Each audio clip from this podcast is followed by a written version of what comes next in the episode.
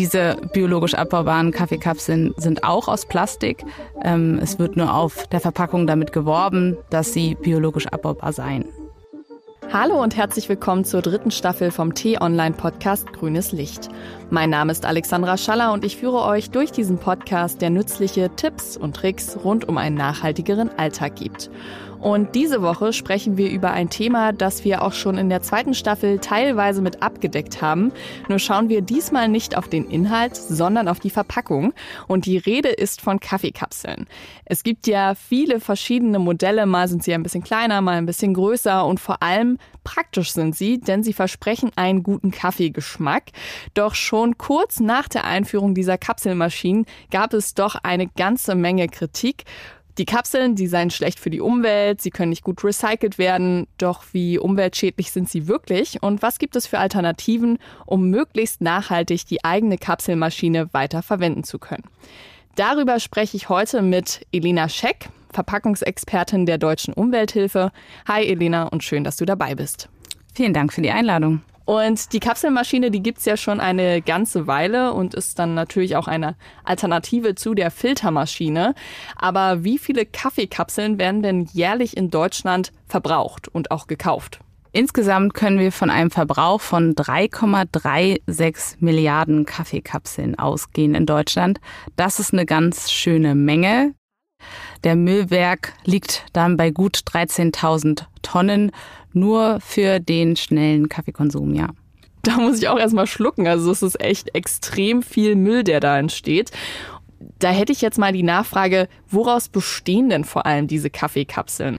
Die meisten Kaffeekapseln bestehen aus Aluminium. Ich denke, das sind auch die großen bekannten Marken, die da jeder Person einfallen, wie zum Beispiel Nespresso.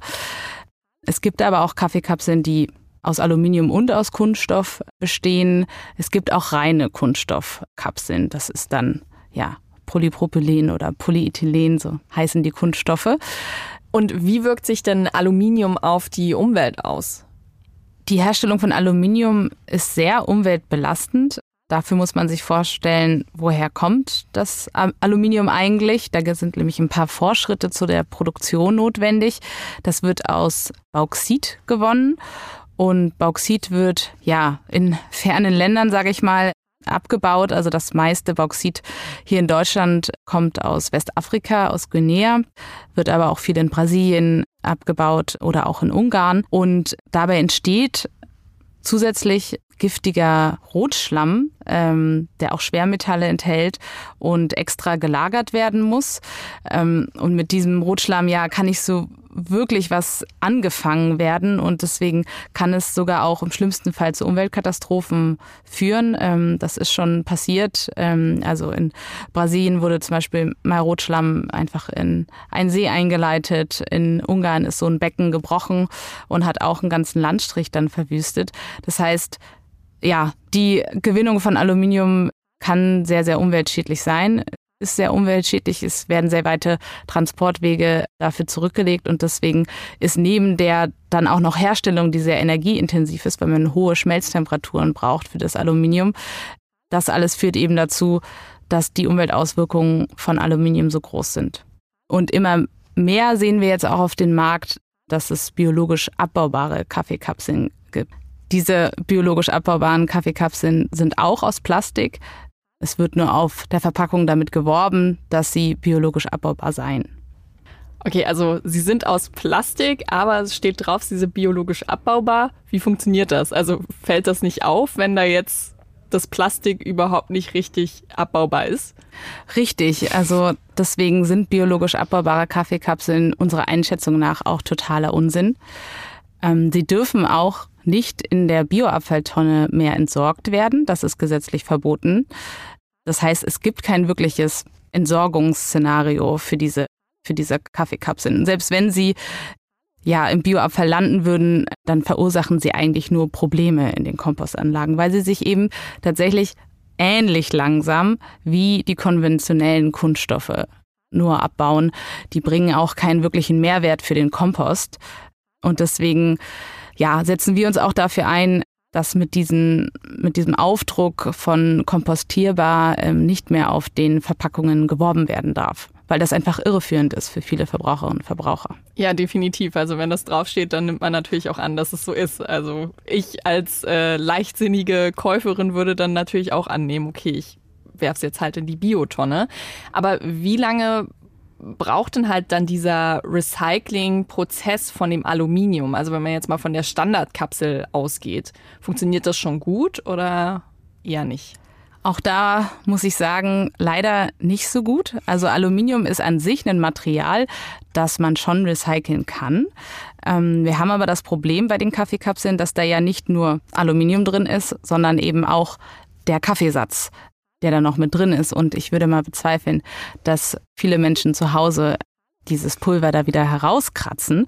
Und deswegen ist das Recycling super schwierig und die meisten Kaffeekapseln werden im Restabfall entsorgt und das bedeutet, sie werden verbrannt. Es gibt Kaffeekapselhersteller, die das auch möglich machen, dass man das im gelben Sack, also da, wo die anderen Verpackungen auch reinkommen, dass man, dass man es dort entsorgt. Aber auch da ist dieses Problem von Vermischung von Aluminium und Organik und deswegen kann aus einer Kaffeekapsel definitiv nicht wieder eine neue Kaffeekapsel hergestellt werden. Das heißt, wenn man die beiden jetzt schon vergleicht, Filterkaffee und die Kaffeekapsel, ist der Filterkaffee dann doch jetzt deutlich besser für die Umwelt, so wie ich das raushöre. Oder auch schwierig? Nee, auf jeden Fall. Also wir empfehlen ja die Nutzung von einer French Press oder einer Espresso-Kanne oder auch gibt ja auch ne, ganz einfache Filter aus Porzellan oder Kunststoff, die man verwenden kann. Es gibt auch Kaffeefilter, die wiederverwendbar sind. Ich habe auch so einen zu Hause, den kann man ganz einfach waschen und dann ja das nächste Mal wieder einsetzen. Und ja, dadurch spart man wirklich erheblich viel Verpackungsmüll ein. Wir haben das auch mal ausgerechnet, wie viel mehr Verpackungsmüll so eine Kaffeekapsel verursacht im Vergleich zu so einer 500 Gramm ne, gemahlene Kaffeeverpackung. Und ähm, das sind 25 Mal mehr Verpackungsmüll durch die Kapseln im Vergleich zu einer 500 Gramm Kaffeeverpackung. Hm, okay. Aber es gibt ja nicht nur die Kaffeekapseln, es gibt ja auch Kaffeepads. Ja, also der Kaffee ist dann in so einer ja, Zellstofffolie ähm, und der wird dann sozusagen in die Maschine eingelegt. Wie gut ist denn sowas für die Umwelt auch vergleichsweise jetzt zu den Kaffeekapseln? Auch da würden wir sagen, ist unnötiger Verpackungsummantelung ne, mhm. für dieses Pad, was man, was man nicht braucht, wenn man einfach eine ja, Filtermaschine oder sonst was nutzt. Also auch das würden wir nicht empfehlen.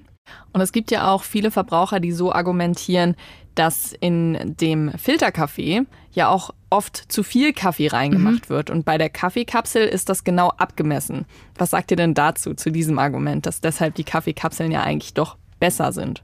Da würden wir sagen, dass wir den Menschen da draußen schon zutrauen, dass sie Kaffee richtig dosieren können. Es gibt ja Dosierlöffel, ähm, die, die man dafür nutzen kann. Wenn ich jetzt einen Espresso-Kocher habe, dann ist es mir automatisch vorgegeben, wie viel Kaffee ich da rein tue.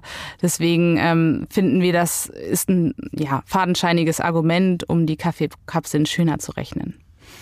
Und was ich mir vor einiger Zeit mal zugelegt habe, weil ich auch eine Kaffeekapselmaschine habe, also ja, ich ähm, bin auch eine von diesen Menschen.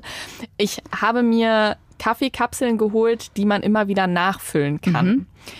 Wie gut ist denn sowas, auch so im Vergleich? Können wir empfehlen. Also wiederverwendbare Kaffeekapseln oder Mehrwegkapseln auch genannt, ähm, sind auf jeden Fall besser als Einwegkapseln, die jedes Mal danach weggeworfen werden. Ähm, weil klar, man kann sie danach ausspülen, ähm, wieder einsetzen damit ist auf jeden Fall viel Verpackungsabfall vermieden. Mhm. Also ihr würdet schon sagen, so aus preis-leistungstechnischer Sicht würde sich vor allem die French Press anbieten? Oder was würdest du jetzt den Kaffeeliebhabern empfehlen, was denn die beste Variante ist, den Kaffee zu trinken und die nachhaltigste Variante ist, den Kaffee zu trinken? Also die nachhaltigste Variante ist die, wo am wenigsten Verpackungsmüll anfällt. Also das jetzt aus reiner äh, Verpackungssicht. Ähm, deswegen French Press, Espresso-Kocher oder Handkaffeefilter. Ähm, das sind äh, alles Möglichkeiten, den äh, Kaffee relativ verpackungsarm zu machen. Auch zum Thema Preis ähm, haben wir uns das genau angeschaut und festgestellt, dass Kaffeekapseln wesentlich teurer sind, als wenn man so eine ganz normale 500 Gramm Kaffeepackung kauft. Nämlich 50 Euro zahlt man für ein Kilo Kaffee aus Kaffeekapseln versus 16 Euro für losen Kaffee. Also deutlich mehr als das Dreifache. Also sollte man sich durch den Kopf gehen lassen, ob man jetzt diese bemessene äh, kleine Kaffeekapsel haben möchte, die es vielleicht, die am Anfang vielleicht jetzt auch noch einfacher zu nutzen scheint, aber preistechnisch lohnt sich definitiv noch der Filterkaffee oder die French Press, wie du es jetzt auch gesagt hast. Wie beeinflusst denn auch, weil wir jetzt gerade auch schon beim Kaffee waren, wie beeinflusst denn eigentlich auch die Kaffeesorte ähm, die Umweltbilanz? Es ist natürlich gut, bei der Kaffeesorte auf organischen Kaffee zu achten, also der biologisch angebaut wird. Ähm, das können wir auf jeden Fall empfehlen. Ähm, es kann jetzt aber nicht sein, dass ja, man sagt, okay, dann kaufe ich Bio-Kaffee in einer Kaffeekapsel und das ist dann besser als konventioneller Kaffee in der French Press. Ähm, also das ist aus unserer Sicht kein haltbares Argument. Ja, also man kann ja auch Bio-Kaffee dann aus der French Press trinken. Okay. Also euer Fazit oder dein Fazit auf alle Fälle. Kaffeekapseln, No-Go. Kaffeekapseln, No-Go. Okay. Ja. Und zu guter Letzt noch für dich, hast du denn einen Geheimtipp rund um das Thema Verpackungen? Weil du als Verpackungsexpertin, du kannst es uns jetzt sagen in der Folge, hast du einen Geheimtipp, wie man nachhaltiger auch rund um das Thema Verpackungen umgeht? Ja, ich würde sagen, es gibt zwei ganz einfache Regeln. Die erste ist, immer da, wo es geht, unnötige Verpackungen zu vermeiden. Also kann ich ein Produkt auch unverpackt kaufen, wie zum Beispiel Obst und Gemüse, oder kann ich so unnötige Umverpackungen wie eine Zahnpastatube, wo nochmal eine Papierverpackung drumherum ist, vermeiden? Kann ich kleine Einzelportionen, ja, Haribos, die nochmal in zig kleine Tüten verpackt sind, kann ich die nicht vermeiden. Also erste Regel, unnötige Verpackungen vermeiden. Zweite Regel, da wo es geht, auf Mehrwegverpackungen setzen. Also zum Beispiel Getränkebereich, da gibt es ja Glasflaschen, aber auch Kunststoffflaschen, die ja vielfach wiederverwendet werden können und deswegen ja CO2 einsparen und Ressourcen schonen. Sehr gut, ich danke dir. Dazu haben wir tatsächlich auch noch eine sehr, sehr gute Podcast-Folge rund um das Thema Mehrweg. Also falls ihr da noch nicht reingehört habt, dann hört da gerne rein. Ihr findet den Link in den Show Notes. Also vielen lieben Dank, Elena, dass du dir die Zeit genommen hast. Sehr, sehr gerne. Und falls euch diese Folge von Grünes Licht gefallen hat, dann vergesst nicht, den Podcast zu abonnieren. Das geht über Spotify, Apple Podcasts, Google Podcasts oder über YouTube.